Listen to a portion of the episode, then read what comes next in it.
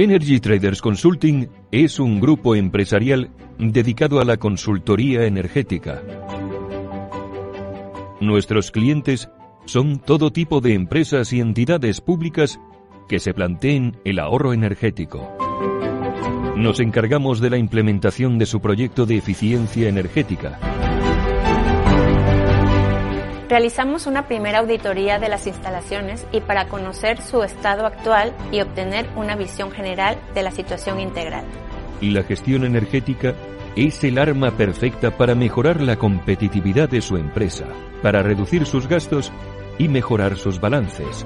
No se trata de un coste, sino de un ahorro. Además, la legislación va a exigir a las instalaciones de cierto tamaño que designen un gestor energético, entre cuyas funciones estará realizar un seguimiento de los consumos, llevar a cabo una contabilidad energética y elaborar programas de mejora de la eficiencia energética de las instalaciones. Nosotros monitorizamos su instalación en remoto y llevaremos a cabo un seguimiento que le permitirá cumplir tanto con sus objetivos de eficiencia energética como con los compromisos en materia de regulación.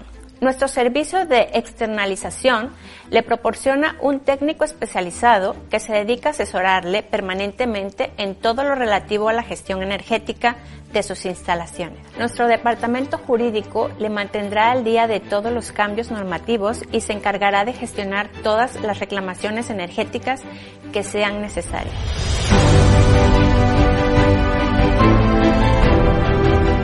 Energy Traders Consulting nos convertimos en su gestor energético.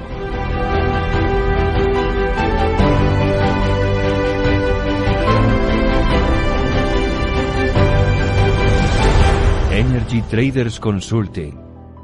Ahorro que suma.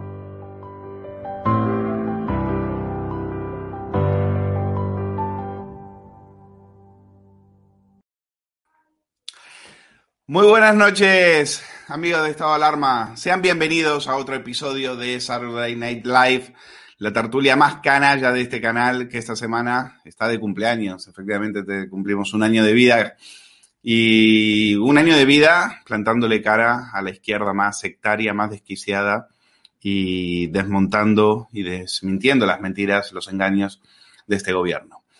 Hoy tenemos que hablar de aquellos que llegaron a la política con una mano atrás y otra adelante, haciendo voto de pobreza, y acabaron más ricos que el tío Gilito. Hablamos de Pablo Iglesias y de su señora, la marquesa de Galapagar, que según los datos del BOE han amasado una auténtica fortuna desde que han entrado a la política. Las cifras, bueno, las cifras arrojan, escuchen, un ahorro neto de más de 100.000 euros cada uno además del valor de la hipoteca de un millón de euros que comparten por el chaletazo, dos fondos de pensión, dos fondos de pensión y un patrimonio por encima de los 300.000 euros. Están forrándose a manos llenas, estos que venían del 15M. Eso sí, la niñera, la niñera se la pagamos nosotros. ¿Por qué no les da? Porque están, están muy apretados. Apenas llegan a fin de mes, la niñera se la pagamos nosotros, 52.000 euros al año.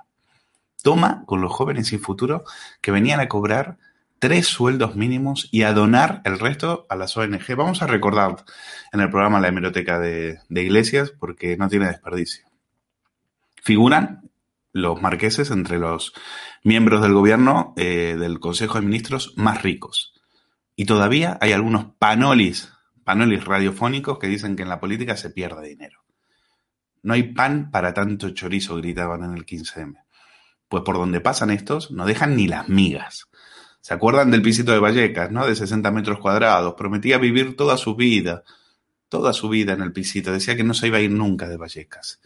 Trincan en la política como un lobo de Wall Street. Este es el que dice que ahora es imprescindible hacerle frente a la derecha criminal. Dice que eh, hay que lograr un gobierno de izquierdas para acabar con la corrupción en las instituciones madrileñas. Bueno, visto, visto su patrimonio, la verdad que eh, lo que hay que acabar es con las eh, con ciertos negocios turbios, porque no se explica sino cómo se puede alcanzar semejante patrimonio en tan poco tiempo, por parte de estos que venían a, regenerar la política. Viendo cómo la garrapata nos ha chupado la sangre con nuestros impuestos, lo que toca ahora es derratizar, derratizar a la izquierda y derratizar la sede de Podemos, por ejemplo. ¿Eh? Costó 2 millones de euros, son 2.000 metros cuadrados, 2.200 metros cuadrados. Sus obras se adjudicaron irregularmente y la reforma costó 650.000 euros sin respetar el plazo de licitación de las obras. Un juez, esto que les toca a Podemos, dijo, aquí, aquí no hay nada. Es tan ridículo, es tan ridículo que hasta Ramón Espinar, sí, Ramón Espinar, pidió que expliquen cómo Irene Montero, entró, que entró en la política con 6.000 euros en la cuenta, hoy declara 800.000. ¿Cómo los ha conseguido? ¿Cómo los ha conseguido Espinar? Igual que tú, chato, que ibas de joven sin futuro a lo de Cintora y te pillaron especulando con viviendas eh, eh, de protección oficial, te quedaste con un plusvalías de 30.000 euros. Tú tampoco puedes dar clase de ética, Espinar. Sabíamos que erais una banda de jetas. Lo que no sabíamos es que ibas a mangonear hasta los floreros. Y es verdad es verdad que Montero ha heredado de su padre, su padre que era mozo de cuadra. Mozo de cuadra, pero una hecha en los negocios, porque dejó dos viviendas, un almacén, dos fincas y casi 80.000 euros. Por cierto, eh, la marquesa lo va a heredar sin el impuesto, sin, gracias a que Esperanza Aguirre quitó el impuesto de sucesiones en Madrid. El impuesto de sucesiones que Podemos quiere recuperar ahora en estas elecciones. Pregunta que se hacían en el círculo de Podemos de aquí de mi barrio. ¿Cómo puede incrementarse tanto el patrimonio de los líderes del partido si los estatutos obligan a cobrar un máximo de tres salarios mínimos mensuales y donar a la formación el excedente? ¿No será hora de investigar la caja de, de resistencia? Una cuenta paralela de Podemos en la caja de ingenieros, que es la misma que le otorgó a, la parejita eh, la hipoteca para que se compren el chaletazo? ¿No será hora de ver a dónde van las donaciones, cómo se financian los proyectos sociales? ¿No será hora de empezar a investigar en serio qué hay detrás de los negocios turbios que hay en Podemos? ¿Y qué decir de los 190.000 euros que señalan como seguros de vida y planes de pensión en el caso de Iglesias y, la Marquesa? Pues son muchas preguntas, muchas preguntas que nos vamos a hacer esta noche y que vamos a intentar responder con eh, el equipo de lujo, el equipo VIP de, este programa. Los tengo ahí, ya veo a Eurico Campano, a Eduardo García Serrano, a Hugo Pereira. Les doy la, bienvenida, gracias por acompañarme esta noche. Vamos a empezar con, vamos a empezar, eh, bueno, esa noticia en ABC, salió en ABC, salió en el mundo, multiplica por siete la parejita, el su fortuna, ¿la podemos ver ahí? Eh, el patrimonio neto de Iglesias y Montero supera los 750.000 euros. Multiplica por 6 los bienes y activos del, solo del vicepresidente en siete años. Vamos a recordar al vicepresidente, al descamisado peronista, que venía eh, a abrir las ventanas, venía a acabar con la casta para crear la suya, su propia casta, la casta comunista, la casta chavista. Un boliburgués de estos que ahora en Venezuela, de los que vienen de Venezuela y se compran un edificio entero aquí en Madrid.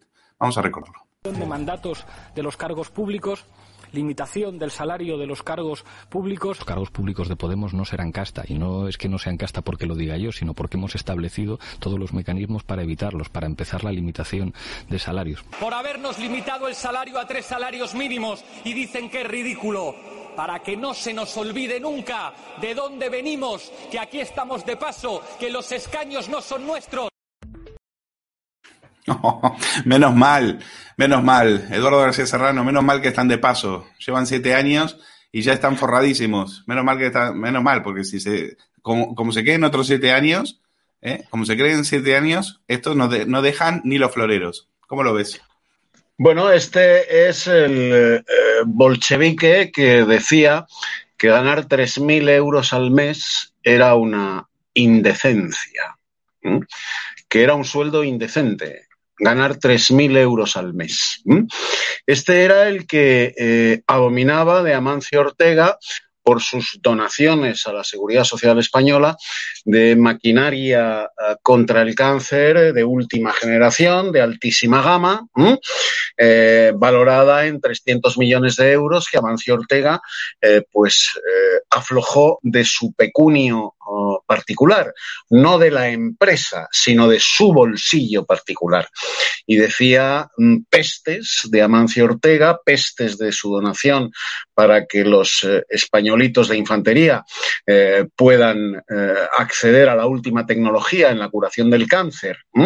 Este era el que decía, como tú has recordado, que no se iría jamás del piso de eh, protección oficial, la vivienda social, que su madre tenía en Vallecas y que él ocupaba con K eh, ilegalmente, puesto que la madre ya no vivía allí.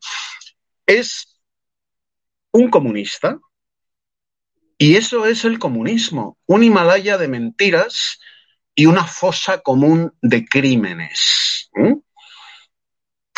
Pablo Iglesias es lo que en la Revolución Francesa se acuñó ¿eh? Eh, y que ha llegado hasta hoy el término, bien es cierto que, tergiversado, es un snob, que es eh, la contracción de la expresión latina sine nobilitatis, sin nobleza que los franceses dedicaron a aquellos jacobinos, aquellos paleocomunistas, que hicieron la revolución para qué? Para asaltar los palacios de la aristocracia y las casas señoriales de la burguesía, matar a los burgueses y a los aristócratas, entrar ellos en sus palacios y en eh, sus casas y vivir como ellos y vivir como habían vivido sus víctimas, sin nobleza, sin nobleza, sin nobilitatis, snobs, este tipejo es un snob asqueroso. Es un piojo que parasita eh, de eh, la voluntad atolondrada de sus votantes, que parasita ¿eh? es una ladilla que está mm, mm, anclada a las estructuras del Estado para vivir como un marajá cantando la internacional mientras se descojona de risa de los que le votan y amenaza a la derecha criminal. ¿eh? Es un miserable moral, es un miserable espiritual, es un sinvergüenza económico. Atención, señor juez, sin espacio vergüenza. ¿eh? Carece de vergüenza, carece de pudor, carece de ética, carece de decoro.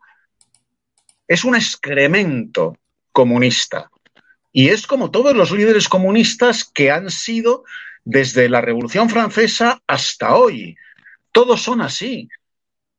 Cuando su adorado Lenin, acordaos que en 2017 eh, celebró por todo lo alto el centenario de la Revolución Rusa, de la Revolución Bolchevique, cuando su adorado Lenin muere, la fortuna que Lenin había acumulado y que estaba en Suiza le sirvió a Stalin para armar al ejército rojo, armar y pertrechar al ejército rojo. Fijaos la fortuna que había acumulado el cabrón de Lenin, que es el paradigma de este otro pájaro.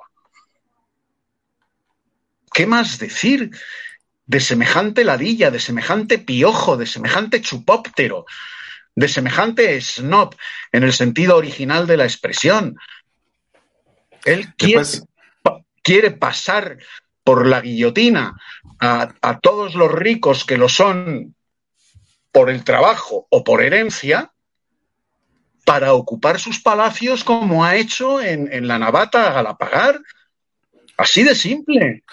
Se enfada porque le, le, llaman garrapata, Eduardo. Se enfada con Miguel, demanda a Miguel Frontera porque le llama garrapata y es lo que ha hecho, chuparnos la sangre durante todos estos años porque está donde está gracias, gracias a que nos han chupado la sangre, gracias a que nos han chupado la sangre de nuestros impuestos, de nuestro trabajo, de nuestro patrimonio. Él es más rico, nosotros somos más pobres. Él es más rico gracias a que nosotros somos más pobres. Para que, si quiere eh, llenarse la boca con el eh, marxismo 101, pues ahí lo tienen, ahí lo tienen. ¿Cómo, cómo la casta comunista se hace más rica a costa del pueblo? Siempre es, es, la línea de continuidad del comunismo. Ellos no quieren solucionar los problemas del pueblo. jamás han querido solucionar los problemas del pueblo. La frase de Lenin, cuanto peor mejor, es su línea de acción y de conducta, hasta el punto de que históricamente Lenin ordena asesinar, asesinar a aquellos bolcheviques de buena voluntad que sí querían solucionar los problemas del pueblo. Y los manda a asesinar. Cuanto peor, mejor. No preocuparse por el pueblo. Cuanto peor viva, mejor será para nosotros. Efectivamente. Y así lo han hecho en todos los países. Efectivamente. Eh, vamos, a, vamos a seguir viendo a Iglesias. Sé que es duro, tápense los oídos, eh, tápense los ojos, no sé cómo quieran, pero van a tener que escuchar a Iglesias porque la hemeroteca de Iglesias en este sentido es eh, variopinta, extensa y sobre todo le deja con el culo al aire. Escuchen. Yo de nadie en política. Cualquiera que se fíe de alguien en política es idiota. Vivo en el puente de Vallecas, en la colonia Fontarrón, y gano menos de mil euros al mes. Es un barrio popular, a mí por eso me entusiasma. Pero en algún momento no podrás vivir aquí. A mí me parece más peligroso, Ana Rosa, el, el rollo de aislar a alguien, porque entonces no saben lo que pasa afuera. Ya. Es decir, este rollo de, de los políticos que viven en Somosaguas, Hola, buenos días. buenos días, que viven en Somosaguas, que viven en chalets, que no saben lo que es coger el transporte público. Yo me adapto a lo que sea, pero si puedo elegir, yo prefiero seguir viviendo en mi barrio. Los que después de estar en un parlamento, después de estar en el Palacio de la Moncloa, y a mí a lo mejor me toca venir a vivir aquí, aunque me gustaría, si es posible, seguir viviendo en mi casa, los que vuelven con su gente, los que vuelven con su barrio, los que siguen llevando una vida que se parece al de la mayor parte de los españoles, los que asumen que el salario de un político no puede ser un insulto a la mayor parte de los ciudadanos que tienen estrecheces, creo que eso es lo que diferencia a los que hacen política y son casta de los que hacen política y defienden a su gente. Parece que en este país quien se dedica a la política solamente podía vivir en Pozuelo y podía vivir en, en casas con jardín. ¿Y dónde acabará usted? ¿Dónde acabará? Claro, ¿Dónde pero acabará? uno, uno es lo que va demostrando.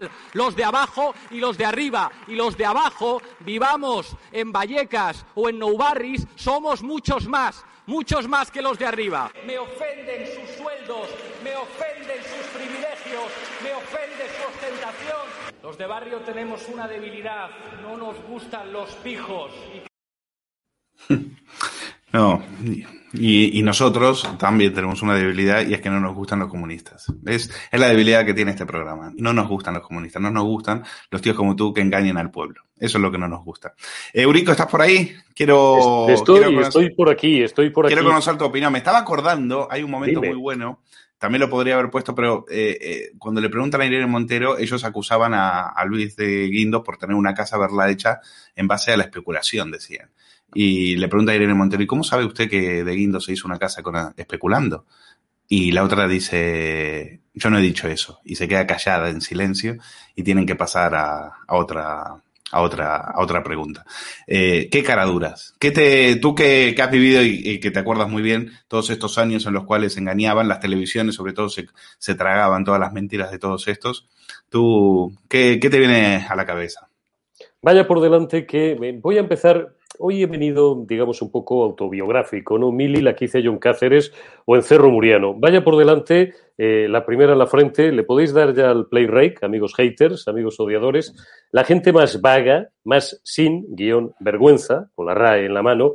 La gente más aprovechada. La gente que menos la hincao en su vida. La gente que más te tocaba los huevos en los trabajos, en una empresa de comunicación en la que yo permanecí casi 20 años, con mucho orgullo y con muchísimos cojones, está mal que yo lo diga, porque entraba, entré durante unas movilizaciones muy duras con motivo de un ERE que se hizo por aquellos días, como hubiera dicho nuestro Señor Jesucristo, las Sagradas Escrituras, eh, me tocó a una determinada comunidad autónoma eh, ir a coordinar y a dirigir una campaña electoral de, bueno, pues la cobertura que hizo aquel medio de ella. Eh, y al cuarto o al quinto día, coincidió justamente con aquellas movilizaciones, pues eh, yo que entraba todos los días, le decía al, al dueño del, del, eh, taxi o del coche de producción que teníamos que me dejara eh, a las afueras, eh, fuera de la barrera de, de- del despacho de la, de la delegación y entraba en mitad del piquete. Y al cuarto o al quinto día, la que entonces era mi directora de informativos me lo prohibió. Y le dije, pero si estos son vagos hasta para cerrar el puño, no te preocupes, si no te va a pasar, no, no me va a pasar nada. Y me decía, no, no, si, si no me dan miedo ellos, me das miedo tú que un día te insulten o se te pongan delante, eran vagos hasta para eso. Dicho lo cual, la filosofía de la izquierda, en mi opinión, y en la opinión, y lo he mamado en la familia, y en todos los grupos de amigos que he frecuentado, se resume en dos palabras, o en dos frases, mejor dicho. Haced lo que yo diga, pero no lo que yo haga y eh, lo mío mío y lo de los demás a medias. Y una tercera que era aquello que contestó, creo que era Víctor Manuel, el camarada de Eduardo, me corregirá si me equivoco, cuando le preguntaron allá por finales de los 70, oiga, usted sigue siendo comunista, eh, sigue teniendo el carnet del Partido Comunista de España, pero eh, no ha vendido el chale, no sé si vivía en Puerta de Hierro, la moraleja en aquella época, y este, que no sabemos si iba, si no sabemos qué hora del día era, era aquella entrevista, ya no lo recuerdo bien, porque además yo era pequeño, esto me lo han contado, y luego alguna vez he visto alguna grabación, contestó con todo su cuajo, es que ser comunista no es ser gilipollas.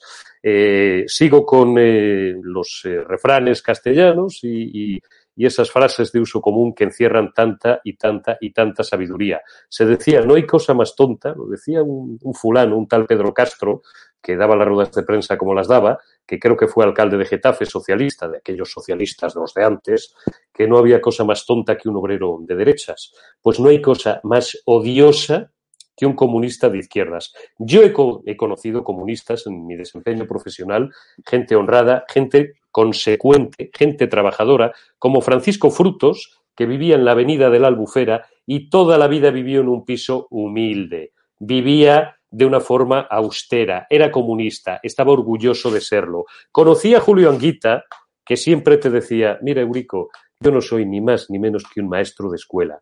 Vivo gracias a mi sueldo de maestro. Esto de la política para mí es coyuntural. Este sí que lo decía, la ver lo decía de verdad, porque no era un mentiroso como todos estos farsantes y todos estos charlatanes. Después se quedó muchísimo tiempo en la política, pero jamás Jamás, jamás se le conoció ninguna veleidad. Se pudo demostrar, porque tengo para mí, metería por él la mano en el fuego, de que nunca se llevó ni un duro. Esos eran comunistas. Estos son unos, lo vuelvo a repetir, gracias Eduardo por abrir autopista, unos sin guion vergüenzas. Unos niños pijos, tontos en la mayor parte de los casos, a los que la pasta de papá les eh, ha impedido, eh, bueno, pues, pues ser, eh, digamos, más normales ideológicamente hasta que no cumplan los 40. Se iban al campamento chabolista de sol y después a cenar caliente a casita, la sopita de mamá o con la visa oro en el bolsillo.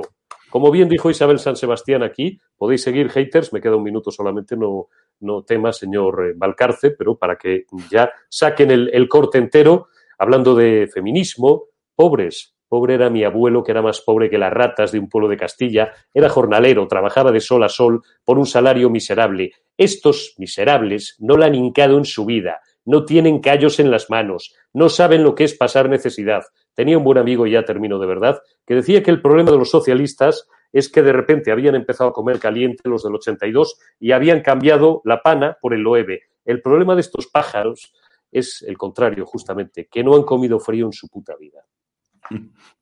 Me hace, me acordar a un, a un, banquero que decía, eh, decía que el tema de los socialistas es que como los socialistas venían de, de familias humildes, se les compraba barato. Eh, ah, bueno, eran, eh, perdón, sí, sí, sí, sí. Se eh, joder, olvidaba la mejor. Esto lo digo yo mucho. Lo mejor que puedes hacer con un comunista o con parte de, o buena parte de los socialistas es comprarlo. Con eso se les cura. Sí, lo que pasa es que estos son más caros, porque esos vienen de familia bien. Da igual. Los socialistas, da igual. Es una, los socialistas habían pasado hambre, esos eran más caros. Es una cuestión de ceros, don Luis. Esos eran más Todos baratos. estos que estos, dicen, estos más caros. no, eh, no todo el mundo tiene un precio, que no. Espera, ven acá para acá, que te lo voy a poner. bueno, eh, Hugo Pereira, ¿estás por ahí? Influencer. Aquí estás? estoy, Luis, aquí estoy. ¿Cómo estás? Bueno, eh, quiero hablar contigo también eh, del tema de Madrid Ayuso, pero me gustaría que me dejes tu, tu, impresión sobre.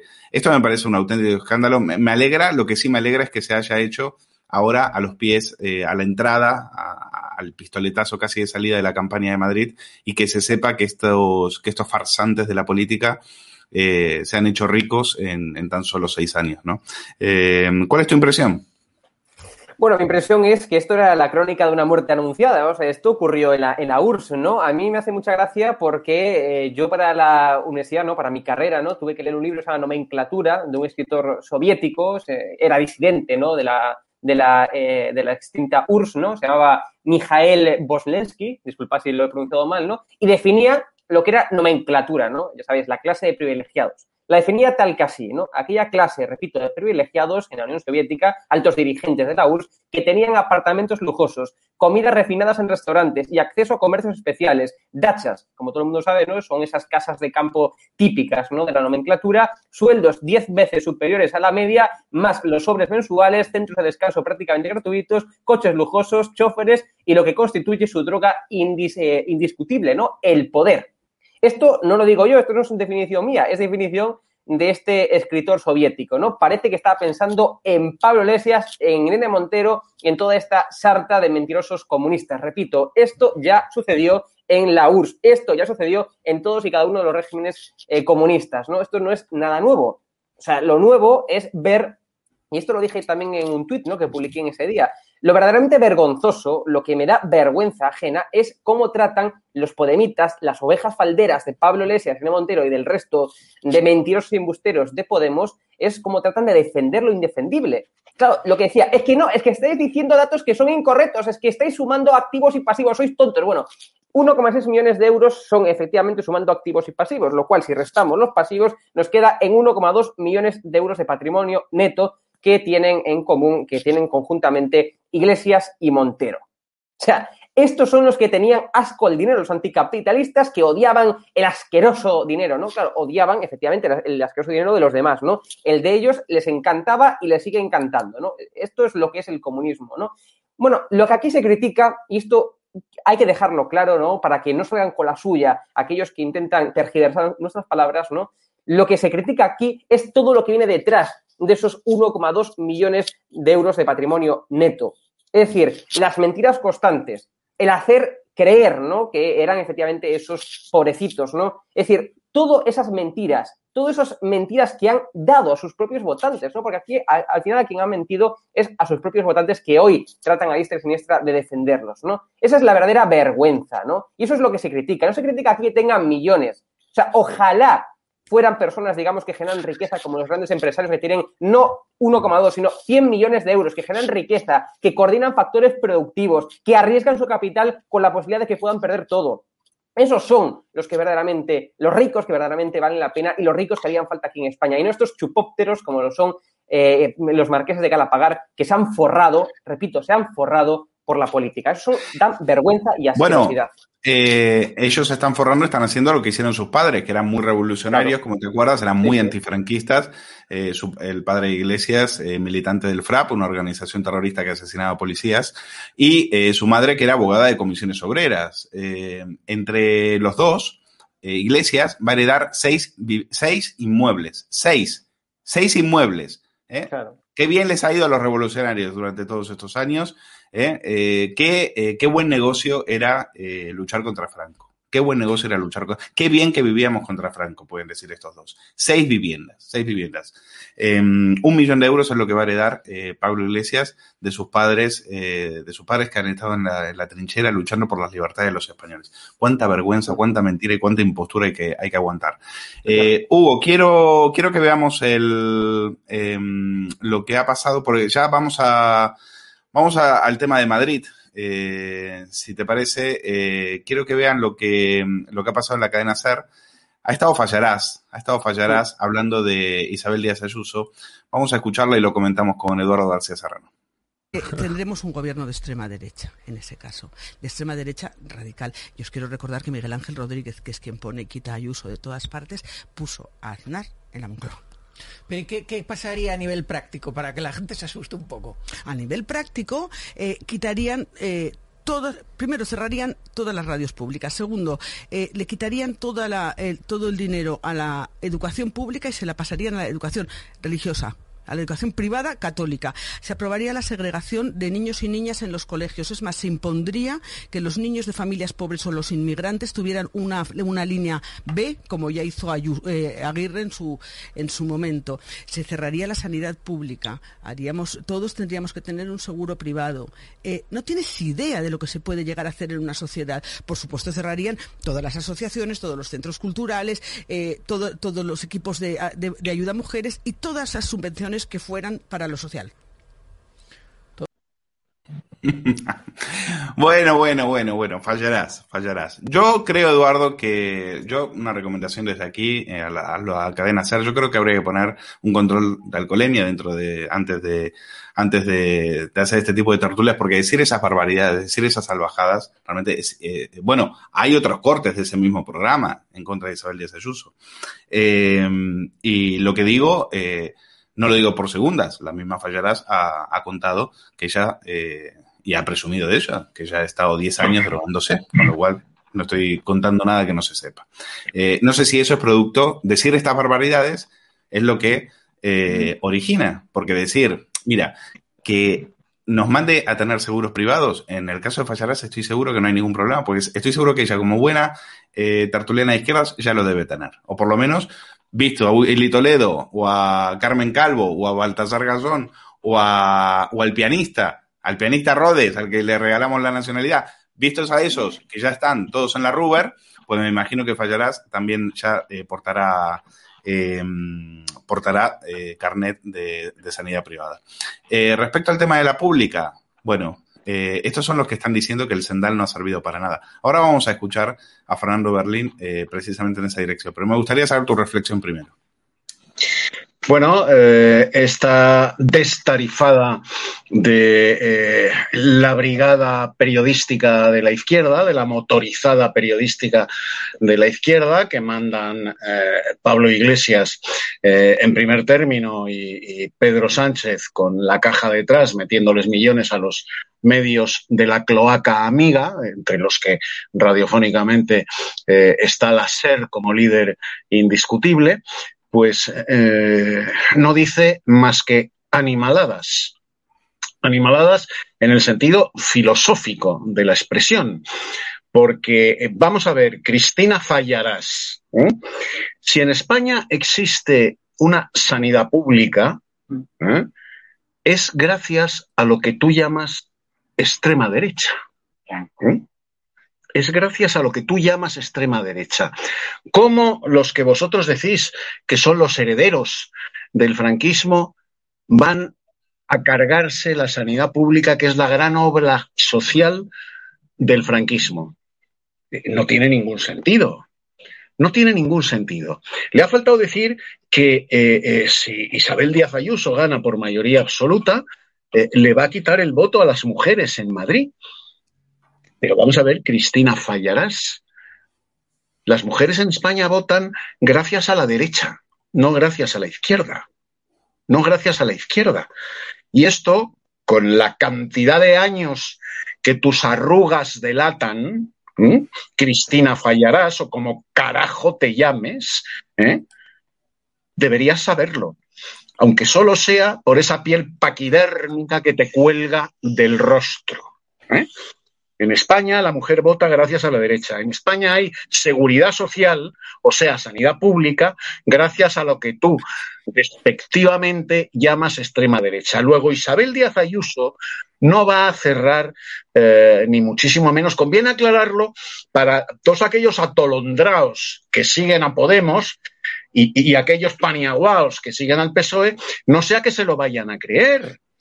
Eduardo, solo, solo, una nota. Eh, ella lo sabe muy bien porque ella viene de familia franquista. ¿eh? Claro. viene de familia, de familia de pedigrí franquista, con lo cual ella sabe muy bien de dónde vienen todos esos con, esas conquistas. ¿De dónde viene todo eso? No tenga la, no tenga la menor duda. Y lo de, y lo de la educación religiosa, bueno, es que ella se, se educó en un, en un colegio de monjas. Ella, se, ella lo ha contado. Ella se educó en un colegio de monjas y, y ahora tiene que pedir perdón por aquello. La, gran red pública um, de eh, enseñanza ¿eh? la crea el franquismo también, o sea, lo que tú llamas fallarás extrema derecha. ¿eh? Esa extrema derecha llena España de institutos y de colegios nacionales, que se llamaban así, colegios nacionales. ¿eh? Hoy no sé cómo carajo se llamarán, pero entonces se llamaban colegios nacionales. Eso lo hace el franquismo, ¿eh?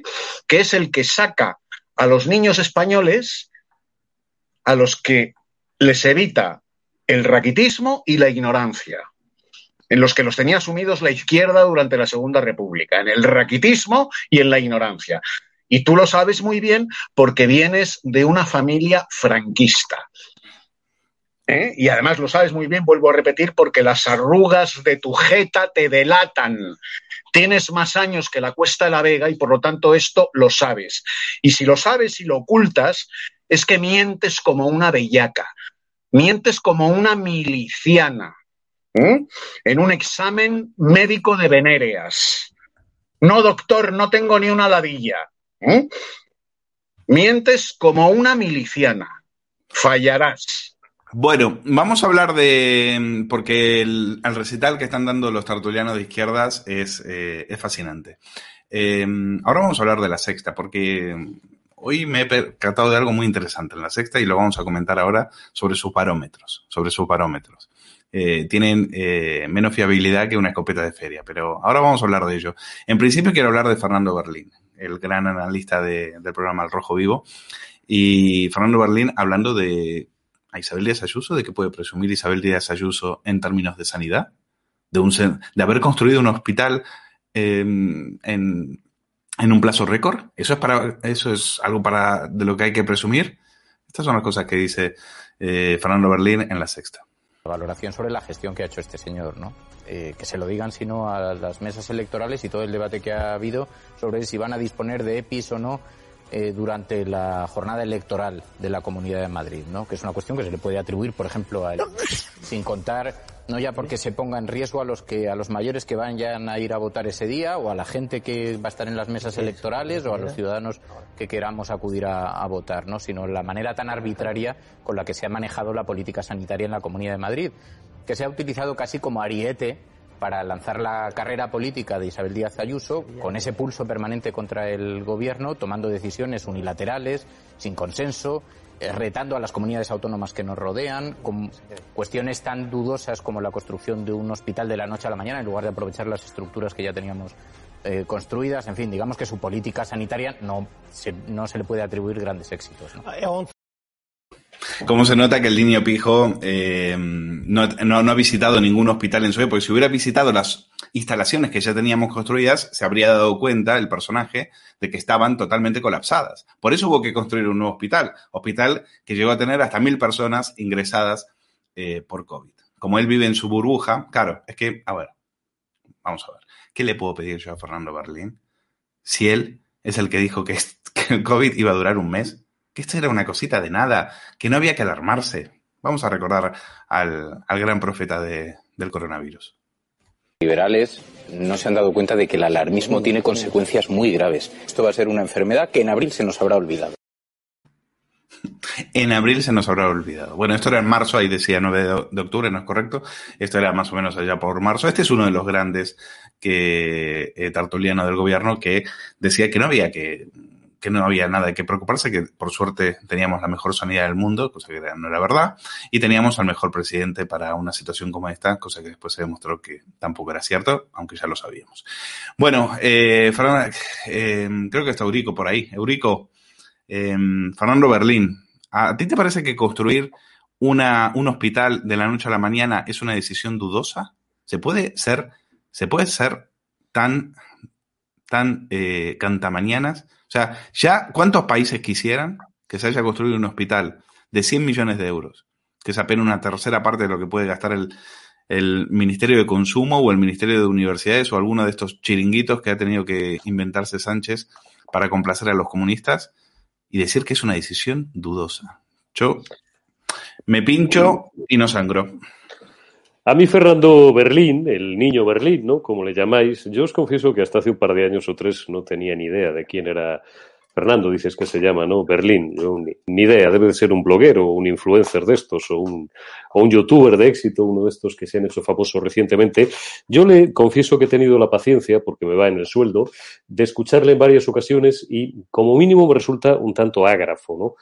Ágrafa no es Cristina Fallarás, eh, porque como bien dice Eduardo, por cierto, aprovecho para decir, me podéis insultar, me da igual, ¿eh? uno lleva 30 años ya en la vida profesional, que yo tengo una relación correcta con Cristina Fallarás, porque me la cruzo en algunas tertulias en Telemadrid y en algún otro medio. Dicho lo cual, puedo expresar lo que opino de sus coordenadas ideológicas, que es cosa distinta. A ver si aprendemos a diferenciar. Cristina Fallarás sabe perfectamente, porque proviene de familia franquista, como bien ha señalado el camarada Eduardo García Serrano, que las universidades laborales las hace en España un señor que se llamaba José Antonio Girón de Velasco y su segundo, que era un abogado del Estado, que luchó, por cierto, en la División Azul, que era de Zamora, por cierto, que era del pueblo de mi familia, por cierto, por eso yo sí sé de lo que hablo, en otros idiotas, que, insisto, llevan la tarjeta, la visa oro, o la que, o la que cuadre, y a los que el dinero de papá y de mamá les impide eh, hasta los 40 ser normales ideológicamente, ¿no? Y hasta esa edad les convierten perfectamente imbéciles ideológicamente, por supuesto. Dicho lo cual, sentado todo esto, ¿le parece mejor al, al chico este o al señor Berlín, le parece mejor la nefanda y nefasta y criminal gestión de un gobierno social comunista que por negligencia criminal, dolosa y culpable, presunta, por supuesto, hasta que algún tribunal no lo demuestre, llegará el momento, llegará os preocupéis, que llegará tarde o temprano, igual que querían sentar a Aznar por crímenes contra la humanidad, por una guerra en la que nunca estuvimos, en la que llegamos con una fragata un mes después de que había terminado, a dar tiritas y medicinas, a estos sí que se les va a poder algún día sentar en un banquillo de los acusados por negligencia criminal, dolosa y culpable, por ser responsables, presuntamente de momento, de más de 100.000 muertos. Esa es eh, la sanidad, la gestión sanitaria que ejemplifica en nombre de la izquierda que le paga fabulosamente bien al chaval este, frente a la eficacia de Isabel Díaz Ayuso, que ha construido un hospital. Claro que ha construido un hospital. Cualquier madrileño que no sea imbécil, hasta los de izquierdas, que ha pasado ya por el Cendal, y son varias decenas o varios cientos de miles, ha comprobado que funciona como un reloj que funciona pluscuam perfectamente, que te dan cita a las 12.07 de un domingo y a las 12.05 estás vacunado. Y el que diga lo contrario o miente o es un imbécil o no lo ha visitado. Esto que quede bien sentado. Segunda cuestión, es que Isabel Díaz Ayuso se ha dedicado a hacerle la contra a la política del gobierno. Cualquier medida que hubiera tomado Díaz Ayuso, cualquier medida que hubiera tomado un dirigente de una comunidad autónoma con cierto sentido común, y con cierta cultura política y sobre todo con cierto interés porque sus votantes, sus ciudadanos no se mueran y que hubiera sido diferente a la que ha tomado Salvador Illa, este, el de los rizos, ¿cómo se llama? Fernando Simón, eh, ahora la chica está de Canarias, Carolina Darías y Pedro Sánchez, hubiera sido muchísimo mejor. Claro que está haciendo al gobierno de Sánchez, tonto a las tres. Oposición, claro que la está haciendo. ¿Qué va a hacer? ¿Lamerle el culo como otros dirigentes de comunidades autónomas castellano-leonesas? Tengo en la mente a uno muy, de una muy grande, que no lo voy a citar, pero ya sabéis todos quién es. ¿O qué va a estar haciendo? Lo que hacía su ex vicepresidente, haciéndole la cama todos los días para agradar al gobierno social comunista, que por cierto se queda fuera de las listas, se queda sin sueldo público y se queda sobre todo, lo que es peor para él, en el anonimato, en su rico chalet o en su lujosa vivienda, pero fuera de la política. Isabel Díaz Ayuso, que es lo que les molesta y termino a estos resentidos, a estos tipos comidos por la rabia y por el odio, es que va a ganar por mayoría absoluta las próximas elecciones. Y les molesta algo aún peor, que la izquierda, y lo saben, porque serán de izquierdas pero no gilipollas, por lo menos buena parte de ellos, no va a ganar democráticamente en Madrid en décadas. Tendré nietos y la izquierda democráticamente no gobernará en Madrid, porque más, iba a decir una cosa, perdón, más bofetadas de las que ha propinado este gobierno social comunista de Sánchez, de Pablo Iglesias y del ministro este de Sanidad que envió a Cataluña para poner a la Canaria, no hemos recibido en la vida. Y los madrileños tenemos memoria, tenemos orgullo y tenemos dignidad y no le vamos a votar en nuestra gran mayoría a unos tipos que han querido darnos una patada a todos los madrileños para demostrar, bueno, pues lo que ha demostrado esta izquierda. Por tanto, tranquilo Berlín, que vas a seguir pudiendo vivir de puta madre dándole leches al gobierno de la derecha. Yo espero que Berlín eh, pueda disfrutar de la sanidad privada como, como tantos otros y no tenga que ir al Sendal, porque ya que le detesta tanto, ya que cree, pero no es el único, ¿eh? hemos escuchado también algún epidemiólogo de estos que van a la sexta noche, como César Carballo, decir que, que el sendal era algo totalmente inútil. Él se, él se pasa, se queda, se, se pasa el día quejándose de que donde él trabaja, en atención primaria, están que no pueden más, pero cuando le construyen un hospital para aliviar la, la, presión a la atención primaria, se queja. Va lo de Mamen y, dice, no, yo, no hubiera construido. Eso son, bueno, para eso les llevan a las televisiones, precisamente para hacer política, no para eh, hablar de lo que realmente pasa con, con la pandemia. Hugo Pereira, tienes, eh, me gustaría saber tu opinión. Tienes, eh, hablamos de Fallarás, hablamos de Fernando Berlín. Eh, ahora vamos a hablar de la secta, pero me gustaría saber tu opinión antes de ello. Bueno, yo no soy amigo de, de Fallarás, ¿no? pero, Oh. pero. uy, uy, uy, uy, uy.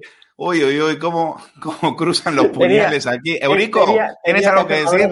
Sí, sí, sí, claro que lo tengo. Eurico, Hugo, ese Hugo, puñal fue para ti, ¿eh? Hugo lo que ya ya lo sé, pero, le- pero se lo voy a devolver. Hugo desde que le hizo una una Eduardo me va a entender y Luis también que tiene una edad. No, a mí no me metas en tus líos. No. Eduardo me va a entender muy bien. Desde que le hizo una imposición de manos Santiago Bascal, le hizo una imposición de manos hace dos meses en Cataluña.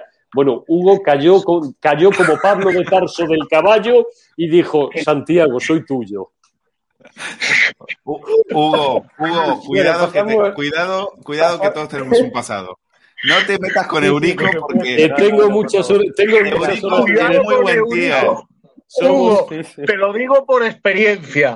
Cuidado con No, no, Eurico, que te mete en un lío de no te menes.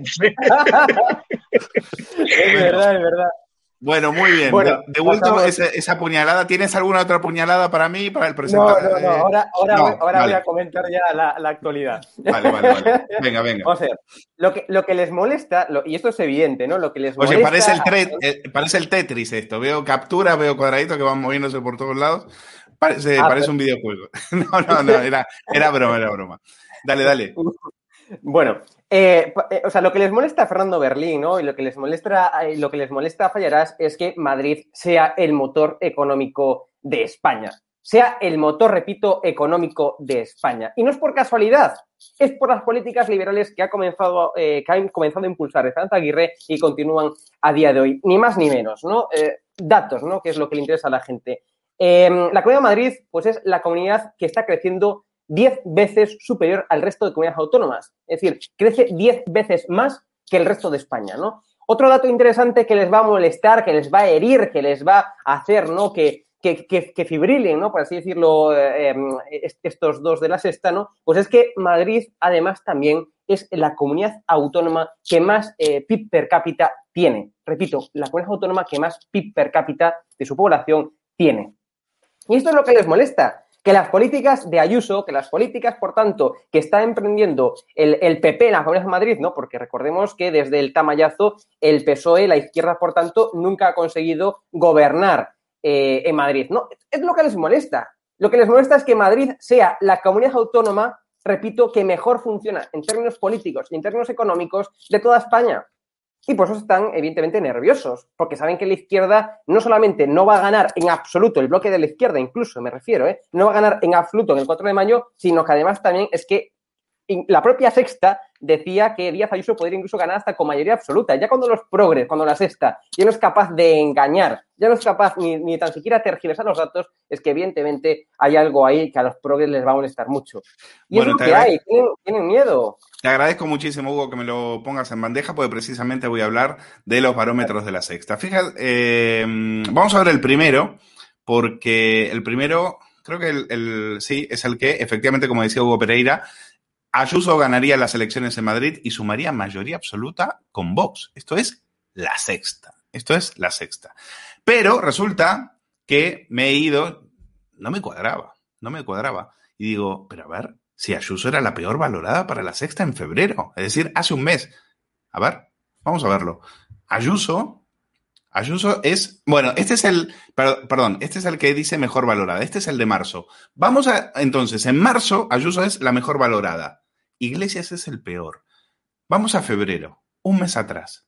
Un mes atrás, Ferreras estaba echando espuma eh, por la boca contra, contra Ayuso. Ayuso era la peor valorada según la sexta. Barómetro de la sexta, 21 de febrero del 2021. Ayuso es la presidenta peor valorada por su gestión. Y en un mes, en un mes, Ferreras, ¿cómo explicas que ahora es la mejor valorada? ¿Cómo explicas que va a ganar por mayoría absoluta con Vox, según tu barómetro? Que, insisto, para mí, después de esto tiene una fiabilidad que no. Bueno, en fin, no es que me queje de los resultados, me quejo de que quieras engañar a la gente. ¿Y sabes lo que creo? Que todo cambia a partir de la entrada de la entrada de Pablo Iglesias en las elecciones. A partir de ahí, vosotros decís, nosotros no vamos a ayudar a Iglesias a ganar porque Ferreras y a Iglesias no se pueden, se detestan, no se pueden ni ver. Y a partir de ahí subís, sacás el pie del acelerador y ahí decís que eh, efectivamente me, da la sensación a mí que la sexta ha tirado la toalla y ha dicho, ahora sí, que gane Ayuso, porque por, con este, por este, por este personaje, nosotros no vamos a hacer campañas. Es muy interesante cómo se pone esto desde el punto de vista mediático. Eduardo, eh, me gustaría saber tu impresión. Eh, me imagino que tú vivías pendiente eh, de lo que decía el barómetro de la sexta, ¿no? Sí, sí, claro. Vamos a ver, yo en la demoscopia, eh, ni la oficial ni la de andar por casa, no he creído nunca. Eh, Eurico sabe que yo a los especialistas en encuestas o demóscopos, o como mm, carajo se denomine esa profesión, sociólogos creo que son. ¿eh? Eh, yo siempre los comparo con, el, eh, con los sacerdotes del, del egipcio faraónico que creían que por besar el, el, el falo de Osiris eh, tenían el don de la clarividencia. ¿Mm? Se dedican a decir cosas en base a supuestos estudios eh, eh, matemáticos y, y, palabra sagrada te alabamos, Señor. Eh, vamos a ver, yo mm, que llevo cuarenta y tantos años en el oficio, me fío de mi olfato y de mi percepción. ¿Mm? Y en base a mi olfato y a mi percepción, vengo sosteniendo desde que se convocaron las elecciones que eh, Isabel Díaz Ayuso las va a ganar eh, por mayoría absoluta. Pero en caso de que no gane por mayoría absoluta, tiene eh, el báculo de Vox. Porque Vox no tiene otra alternativa si no quiere pegarse un tiro en la sien, no tiene otra alternativa y además ya lo ha dicho Rocío Monasterio, lo cual la honra no permitirá Vox que la izquierda gobierne en Madrid, no tiene otra alternativa que apoyar con los escaños que le falten a Isabel Díaz Ayuso. Punto, no hay otra. Con lo cual, los de la sexta eh, y toda la izquierda están que braman porque no hay alternativa. O gana con mayoría absoluta o tiene el báculo de Vox. Una pregunta, cual, Eduardo. Una pregunta. Eh, poner también, decir que Ayuso está, aplasta, está, está arrasando, que tiene mayoría absoluta, con, eh, ¿es de alguna manera, alguna, ¿tienen intención de movilizar la a, la, a la izquierda, de movilizar a su electorado o lo dan por perdido? Eh, Como, lo, lo, yo... lo, digo porque en, en el chat eh, los espectadores con, con, mucho ojo están manejando esa hipótesis. Dicen, cuidado con las encuestas que dan eh, una victoria tan cómoda para, para Ayuso y para Vox. Cuidado. Evidentemente hay, hay, hay, una intención de movilización de la izquierda, de esa izquierda que está vomitando, esa izquierda uh, decente que decía Eurico, que a ver la Aila, que está vomitando por todas las calles de Madrid viendo lo que ha hecho Pablo Iglesias, lo que ha hecho Irene Montero, lo que ha hecho Ramón Espinar, eh, lo que ha hecho Pablo Echenique, eh, y están, están vomitando de asco porque a los que ellos votaron hoy en día les producen asco. ¿Mm? ¿Cuál es la alternativa para ese votante asqueado de izquierdas que normalmente se queda en casa? ¿Eh? Ante el asco que le produce Pablo Iglesias, ese votante normalmente se queda en casa. La alternativa es o Errejón o uh, Sosomán, ¿Mm? Fray Gabilondo que no moviliza ni a los monaguillos en un domingo de ramos. ¿eh? Entonces están tratando de movilizar a esa izquierda hastiada, a esta izquierda asqueada, pero no hastiada y asqueada con la derecha, hastiada y asqueada con sus propios líderes. que han visto que se han engolfado en, en, la riqueza, que se han engolfado en el dinero, que se han engolfado en las prebendas, que se han engolfado en el lujo. Y entonces les producen asco y, no, y, y pensaban quedarse en casa a votar. La amenaza de que viene el lobo de la derecha con la mayoría absoluta, pues pretende también, aparte de subrayar una realidad social evidente en Madrid, porque Isabel Díaz Ayuso tiene detrás de sí a toda la hostelería, a todo el pequeño comercio, al madrileño que mm, le gusta eh, vivir en los bares, ¿eh? que es a la inmensa mayoría de los madrileños, que le gusta salir, que, que vive fuera de su casa permanentemente. ¿eh? Me, me haces acordar. A esos y a sus familias. Me haces acordar a una crónica de Josep Pla en los años 30 que decía que en Madrid hubo una huelga de camareros y la gente no, y los madrileños se quedaron sin poder tomar el café con leche a la mañana. y claro. nunca había esta ciudad tan revuelta. Eso, eso para un madrileño es lo peor del mundo. El bueno, madrileño... pero no me quiero, escucha, perdona, perdona que te interrumpa, porque me estoy quedando sin sí. tiempo y me quedan todavía algunos temas más que quiero comentar contigo. Entonces, quiero, eh, mira, un tuit que lo quiero comentar con Eurico Campano, porque aquí una diputada de la Asamblea de Madrid eh, de Vox, eh, Gador Goya, que es la diputada que es, es, médica y se encarga de los temas eh, sanitarios, dice, defensores de la ideología de género, aborto y eutanasia. Viene a criticar que eh, el PP ha fichado a dos ex de Ciudadanos, a Marta Marván y a Sergio Braveso, eh, y los ha puesto en sus listas y entonces dice, ah, muy bien, han ficha, habéis fichado a defensores de la ideología de género, del aborto y de la eutanasia. Me parece que ha puesto un dedo en la llaga ahí Gador Goya, es decir, hasta qué punto se puede fichar a gente que ha votado o apoyado cosas que tu propio partido eh, se ha manifestado en contra, como por ejemplo el caso de la eutanasia. Eurico, tu opinión. Bueno, pues eh, voy a intentar ser amable con Gador Joya. Eh, ¿Por qué? Porque entre sus propias filas, Gador Joya, eh, hablo un poco de oídas, ¿eh? no sé si tiene algo que ver con, con Hazte Oír o con todo este tipo. Bueno, ella siempre ha sido una activista eh, pro vida, es médico, es ginecóloga, si no recuerdo mal, tiene un montón de hijos como, normalmente todas estas familias, que son muy respetables y entre las cuales tenemos grandes amigos, pero yo le voy a recordar algo muy básico y muy simple a Gador Joya. Primero, no conozco un solo militante ni un solo cargo público de ningún partido político que suscriba y que esté de acuerdo al 100% con la ideología de ese partido político.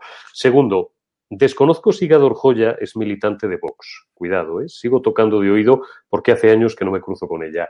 Eh, pero supongo que sus simpatías, por lo que leo en el tuit, y me dices además que es diputada de, de, Vox, ¿no? En la Asamblea Regional ha llegado a ser diputada, ¿no? Yo cuando la conocí no era diputada. Pero, no, no, te, pero, no, no, era, diputada todavía. No, no, te centres en Gador voy a, dime. Voy a terminar, eh, no, no, sí, sí, voy a terminar muy rápidamente. Eh, ya no se acuerda de una diputada, por ejemplo, del Partido Popular por la provincia de Murcia, da igual quién, que estuvo en el Partido Popular, que se tragó votaciones en el Partido Popular en, sentido, en el mismo sentido precisamente que critica Gador Joya, que algunos en algún debate en otro medio de comunicación llamado El Gato al Agua, eh, al que tú sigues yendo con cierta frecuencia también, eh, le afeaban su conducta y le decían, oye, si tan incómoda estás en el PP, ¿por qué no te vas a Vox? ¿Por qué estás en el PP que defiende exactamente lo mismo que denuncia ahora Gador Joya? Porque hay mucha gente en el Partido Popular ahora mismo que defiende la ideología de género. Eh, y yo, mmm, bueno, pues de esas personas nunca le oí comentar nada,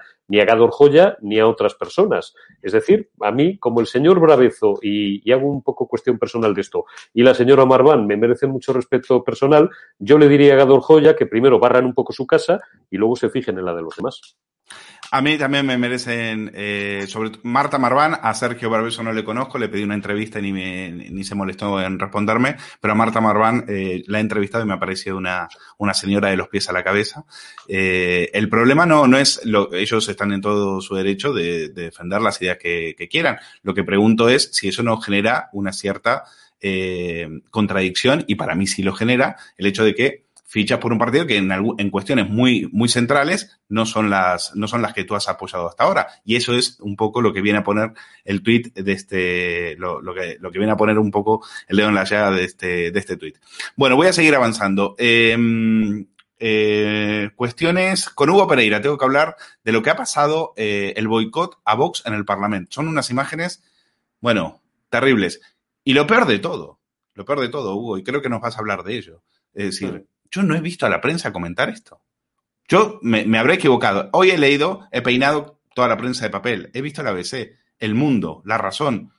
Esto que pasó en el Parlamento de Cataluña, que me parece infame, me parece Sí. ignominioso, Sí. ignominioso que en un parlamento se levante la gente y se va y te dejen ahí como si fueras, como si tuvieras la lepra, a mí me parece terrible.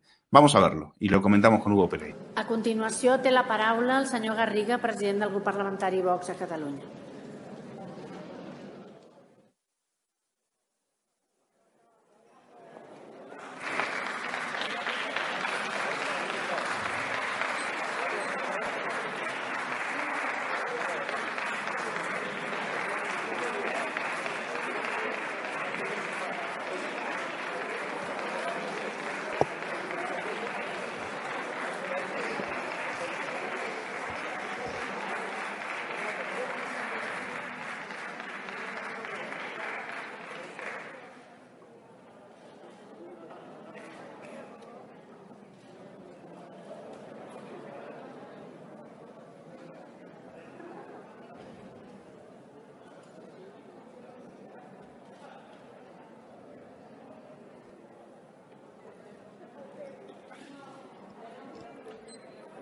Gracias, señora presidenta.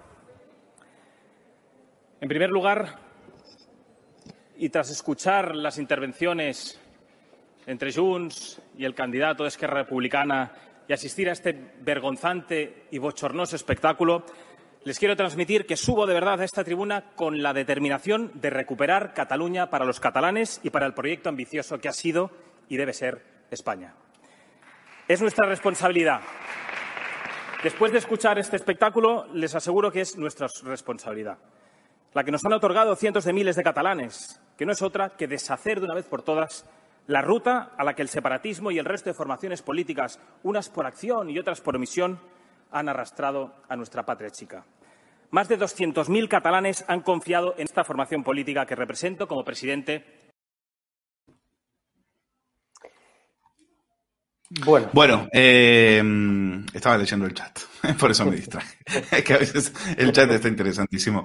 Eh, Hugo, eh, cuéntanos, eh, ¿qué ha pasado en Cataluña? ¿Cuáles han sido las reacciones? Y, y después quiero comentar contigo también dos imágenes.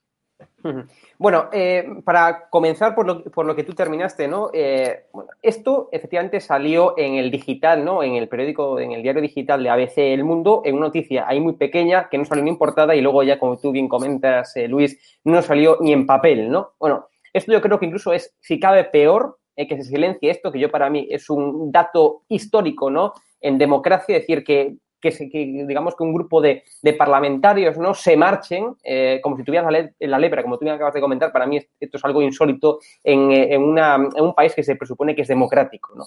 Me parece increíble que incluso se haya silenciado esto. Dicho lo cual, el discurso de Garriga ha sido épico, ha sido necesario, es un discurso necesario eh, en Cataluña, ¿no? Ah, comentó yo creo que lo más fundamental, la creciente islamización de, de Cataluña, el bárbaro problema de la inmigración ilegal, eh, pidió encarecidamente cerrar TV3, eh, dicen que, bueno, pues que van a tener, eh, que ellos no trabajarán mucho, ¿no? Pero que el Tribunal Constitucional sí que van a trabajar, sí que van a trabajar bastante gracias a Vox, ¿no? Es decir, fue algo completamente histórico. Y lo que hay que agradecerle a Ignacio Garriga, y esto de hecho es más, le dejé yo en mi cuenta personal de Twitter, le dejé un tuit, lo que hay que agradecerle es que haya limpiado el Parlamento de Cataluña de todo tipo de basura, que lo haya limpiado de RC, de Junts, de la CUP y de los comuns.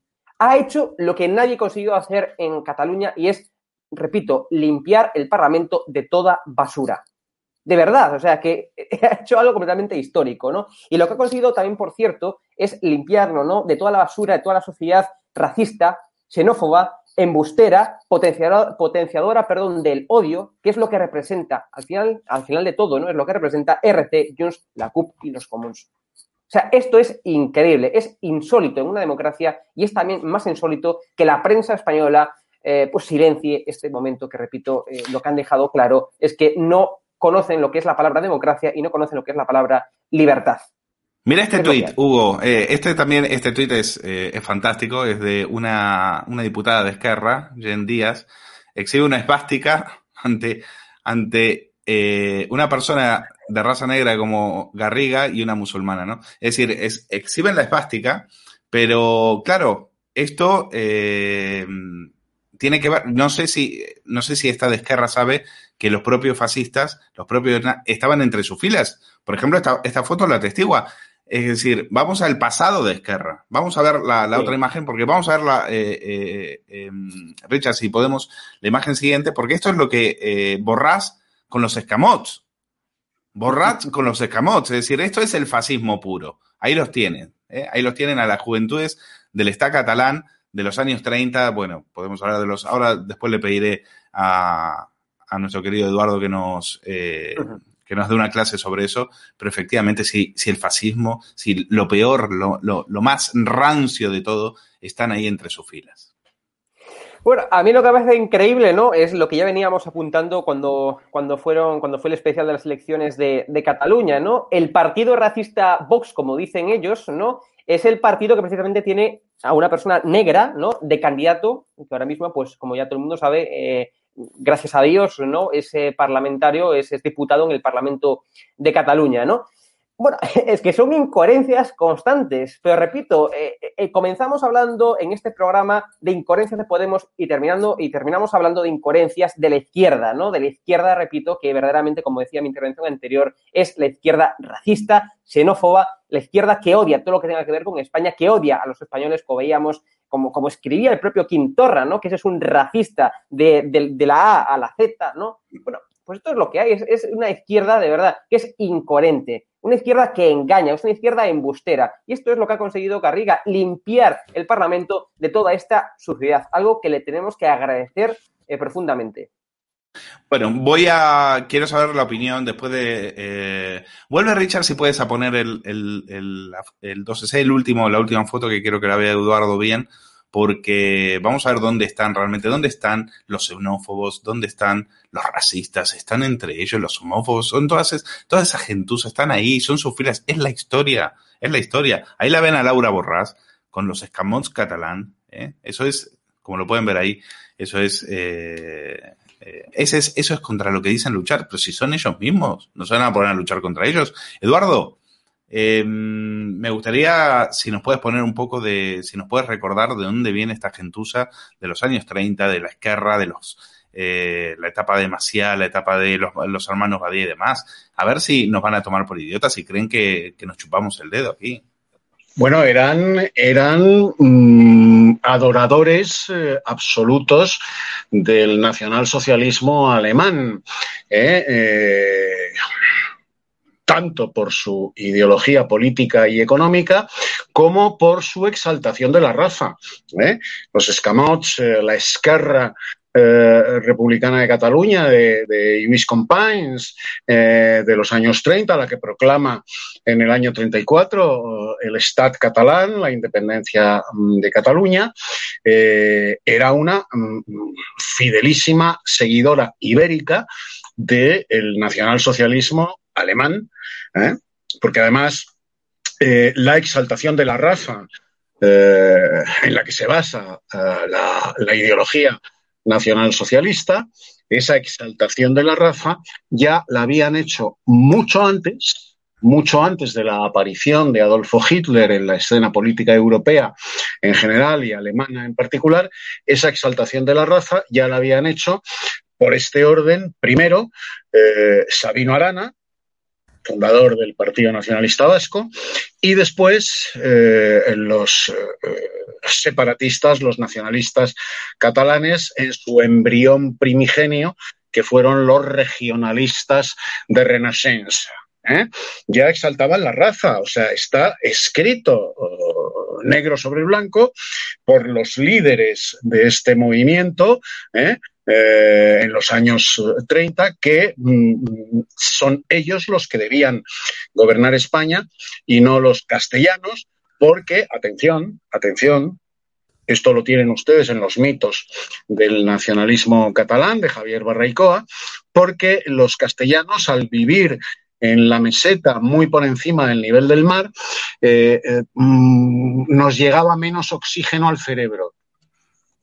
Entonces, como nos llegaba menos oxígeno al cerebro, estábamos incapacitados, eh, los castellanos estaban incapacitados para gobernar. ¿eh? Y debían ser ellos, la pura raza uh, catalana, eh, la que gobernase el país. Estos, estos imbéciles, estos imbéciles que hacían marchas nocturnas con antorchas exactamente igual que los nazis, pues eh, pretendían fundar un imperio catalán, atención, un imperio catalán que fuera de Lisboa al Ródano. ¿Mm? Estos son los imbéciles que, al igual que los nazis, inventan una mitología absolutamente falsa sobre la raza aria, una mitología radicalmente falsa, ¿eh? que se pierde en las runas de, la prehistoria germánica, que es absolutamente indemostrable, eh, pues estos imbéciles sostienen las mismas atrocidades. Eh, antropológicas que los nazis. Los catalanes son una raza al margen y superior de los celtíberos y los vascos y los, exactamente igual. Y ¿eh? parte de eso lo siguen pensando. O sea, hoy en día siguen pensando que son una raza pensando. Ahí está el célebre artículo de los años 80, ¿eh? del cual eh, no se arrepintió jamás el jefe de la tribu de ladrones del nacionalismo catalán, Jordi Puyol. Eh, Eurico mm, podrá corroborar lo que digo, en el cual él expresaba, él expresaba, y cito literalmente, abro comillas, el andaluz es un ser incapacitado y disminuido espiritual e intelectualmente. Ese ser incapacitado y disminuido uh, espiritual e intelectualmente viene a Cataluña, le damos de comer y con el plato de gachas le damos el derecho al voto. Como son muchos, perturban el mapa electoral catalán. Le faltaba decir le faltaba arrebatarle, como los nazis le arrebataron los derechos civiles a los judíos, le faltaba arrebatarle los derechos civiles a los andaluces que habían ido a Cataluña a trabajar. Exacto. Ese es el nacionalismo Mira, catalán, igual que el nacionalismo vasco, exactamente igual. Me quedan cuatro minutos y no quiero, eh, no quiero dejarlo, quiero comentarlo con Eurico Campano porque hemos visto una, esta noticia eh, de, ¿Te acuerdas que, Eurico, que hablábamos, eh, eh, tuvimos que soportar ese numerito de Iván Redondo con la pisonadora, eh, destrozando las armas de ETA, en la cual, bueno, armas de ETA ahí muy raro porque aparecieron rifles de caza y demás. Pero bueno, sabíamos que, todo, como siempre, eh, de esa factoría lo único que pueden salir son ficciones y mentiras. Pero esta es la noticia que quiero comentar contigo porque eh, Parot, el etarra que participó en 82 asesinatos, está cada vez más cerca eh, del País Bajo. Es decir, este es el trabajo que hace eh, Marlasca mientras corre en la cinta a favor de la, de la VT, esa cinta que le hemos regalado nosotros, por cierto, que la hemos pagado con nuestros impuestos, porque este es incapaz de comprarse nada, eh, no debe pagar ni, ni, ni, las cenas en el, en el barrio de Chueca, pues este eh, está acercando todo, es un goteo de 5, 5, 5, todos los viernes, 5 etarras más cerca del País Vasco, porque es lo que es el precio que hay que pagar para que Sánchez siga en el poder. Tú, Eurico, que viviste muy, muy bien aquella época, estamos hablando del autor del atentado de la casa cuartel de Zaragoza en 1987. Por cierto, viene una serie en Amazon y me da mucho miedo que se titula Parot. Viene una serie en Amazon y se titula Parot. Y me, Tiembla me da un poco de miedo. Tiembla, eh, memoria Eurico, uh -huh. tira de memoria, tú que, tú que viviste aquello. Vamos a ver, Henri Parot pertenecía eh, a una cuadra eh, dentro de lo que era la banda criminal asesina de ultraizquierda ETA, que se llamaban, eh, bueno, pues miembros eh, a sueldo, no eran vascos además, Henri Parot y todo su comando eran franceses, lo cual, por cierto, dificultaba notablemente su seguimiento, lo dice alguien que a diferencia que otros que opinan aquí, dicen cuatro tonterías que leen en algún sitio, eh, sí vivió aquellos años y sí que tuve contacto en aquellos años ya con mucha gente, infiltrados incluso de las fuerzas y cuerpos de seguridad del Estado, por tanto sé muy bien de lo que hablo. Henri Parot fue detenido en 1990 cuando conducía un coche, un vehículo particular, cargado hasta las trancas de explosivos en su maletero para eh, preparar y perpetrar un atentado contra la Exposición Universal de Sevilla que se iba a inaugurar unos días después. Henri Parot ya en su siniestro currículum tenía en su haber eh, el haber asesinado delante de su familia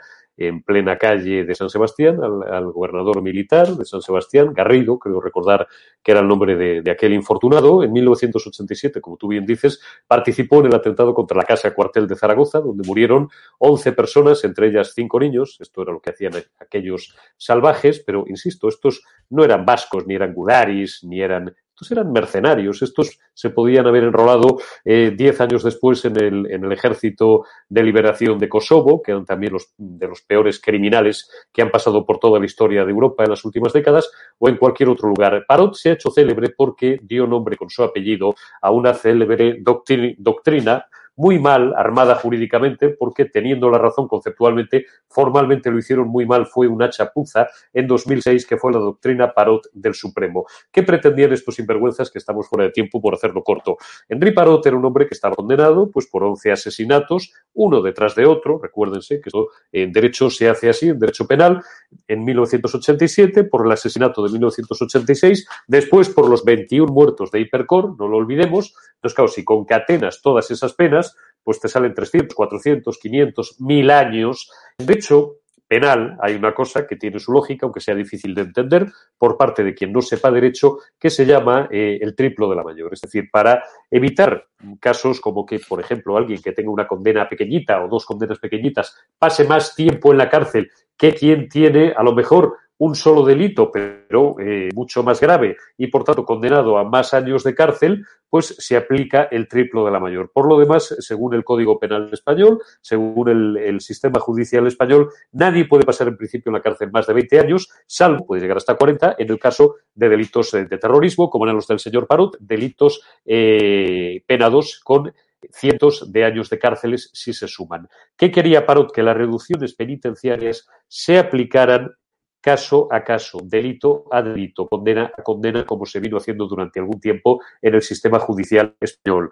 ¿Qué dictaminó el Supremo en 2006? Que para nada y que verdes las iban a segar, que esas reducciones de condena se aplicarían solamente sobre la totalidad de la pena, con lo cual Parot probablemente se hubiera muerto en la cárcel. Estrasburgo esto nos lo tira abajo en 2013, en parte porque teníamos allí a gente de dentro, a diputados socialistas, no solamente a diputados del PNV, a eurodiputados, trabajando para que aquello se viniera abajo, porque sabían que estos precios les vendrían muy bien para gobernar en un futuro y porque aquella sentencia urdida por el Supremo eh, o andamiada por el Supremo fue una auténtica chapuza judicial. Ahora, pues años después, vemos como este señor pues será trasladado en los próximos días, según he creído leer, a cárceles del País Vasco. Es parte del precio que el gobierno social comunista ha tenido que pagar de esos pactos de sangre para seguir gobernando tranquilamente, eso creen ellos. Vamos a ver si acaban la legislatura en el Palacio de la Moncloa y estaremos pendientes de acontecimientos, pero termino diciendo lo que he dicho ya más veces. Qué vergüenza, Fernando, qué vergüenza, Grande Marlasca, con lo buen juez que fuiste y que sigues siendo,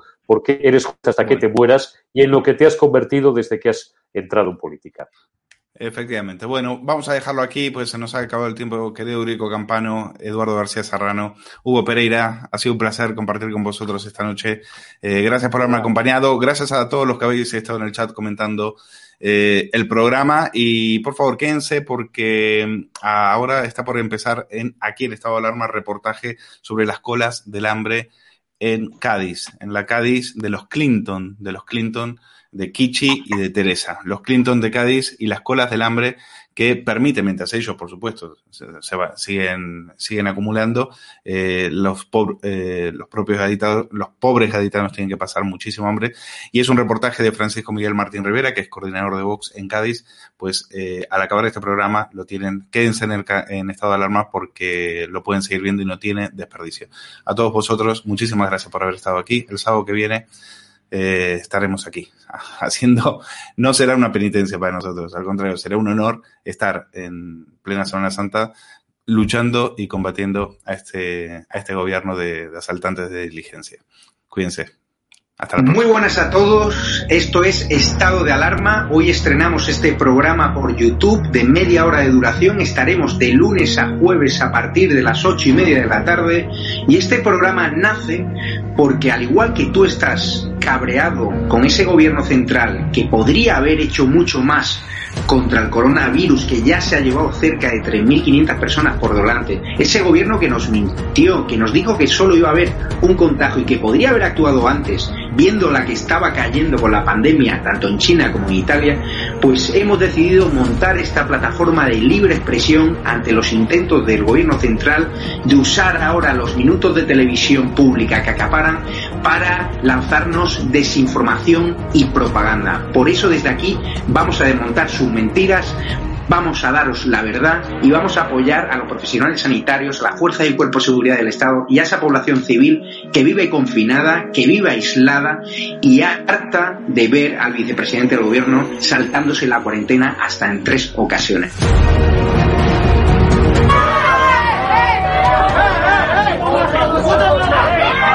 se emociona cuando patean a los antidisturbios. Daros la enhorabuena por vuestra valiente labor, eh, conscientes de que lo teníais todo en contra, a pesar de eso habéis perseverado y está claro que vuestro éxito reside en que defendéis la verdad, en que defendéis la libertad y por tanto yo os quiero emplazar a que sigáis en esa línea. Quiero felicitar a todo el equipo de Estado de Alarma por este año de periodismo de investigación y sobre todo por ese trabajo en un formato nuevo, diferente, arriesgado que tanto nos entretiene y nos cuenta del día a día de la actualidad política en nuestro país. Han tirado botellas, nos han tirado huevos, botellas de cristal, nos han llamado de todo, Negre te vamos a arrancar la cabeza, Santiago Pascal te vamos a matar. Bueno, muchas felicidades a Estado de Alarma por este año dando la batalla en YouTube y en Internet en general.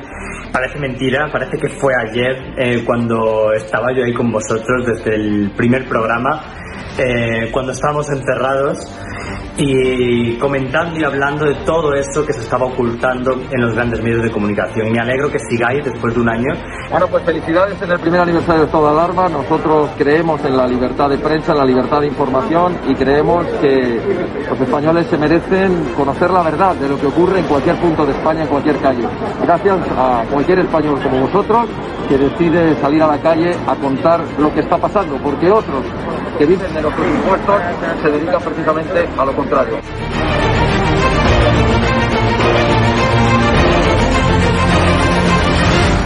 El presidente de Vox, Santiago Abascal, aquí en exclusiva con estado de alarma. Quiero saludar a mi amigo Javier Negre y a todo el equipo de estado de alarma por un nuevo año de éxitos y que sean por lo menos 10 más.